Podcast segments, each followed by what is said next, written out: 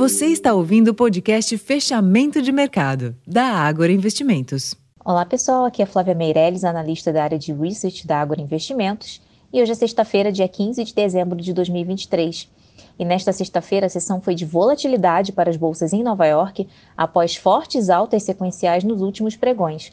Além disso, os investidores monitoraram as declarações do presidente do Fed de Nova York, John Williams, afirmando que é prematuro pensar em cortes de juros no curto prazo e questionando se o atual nível dos juros americanos está sufici suficientemente restritivo. Com isso, os juros dos Treasuries ganharam força e os mercados acionários nos Estados Unidos fecharam sem um viés único.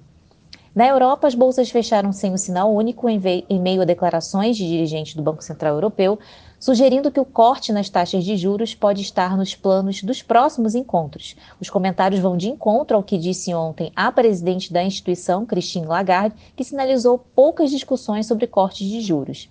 Além disso, os investidores avaliaram os dados de PMIs, que são índice de gerente de compras, na zona do euro, a prévia de dezembro, que sinalizaram a continuidade da fraqueza da atividade no bloco europeu.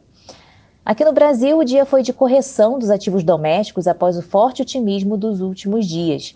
O Ibovespa fechou em queda de 0,49% aos 130.197 pontos, com giro financeiro de 31 bilhões de reais, em dia de vencimento de opções sobre ações.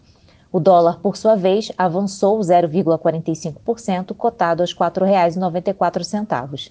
No fronte político, o texto da medida provisória da subvenção do ICMS foi aprovado e vai agora para análise do plenário do Senado. Além disso, hoje teve início a votação da reforma tributária na Câmara dos Deputados. Bom, na agenda econômica doméstica da próxima semana, o destaque fica por conta da ata do Copom e do relatório trimestral de inflação. E no exterior, destaque para o PIB dos Estados Unidos.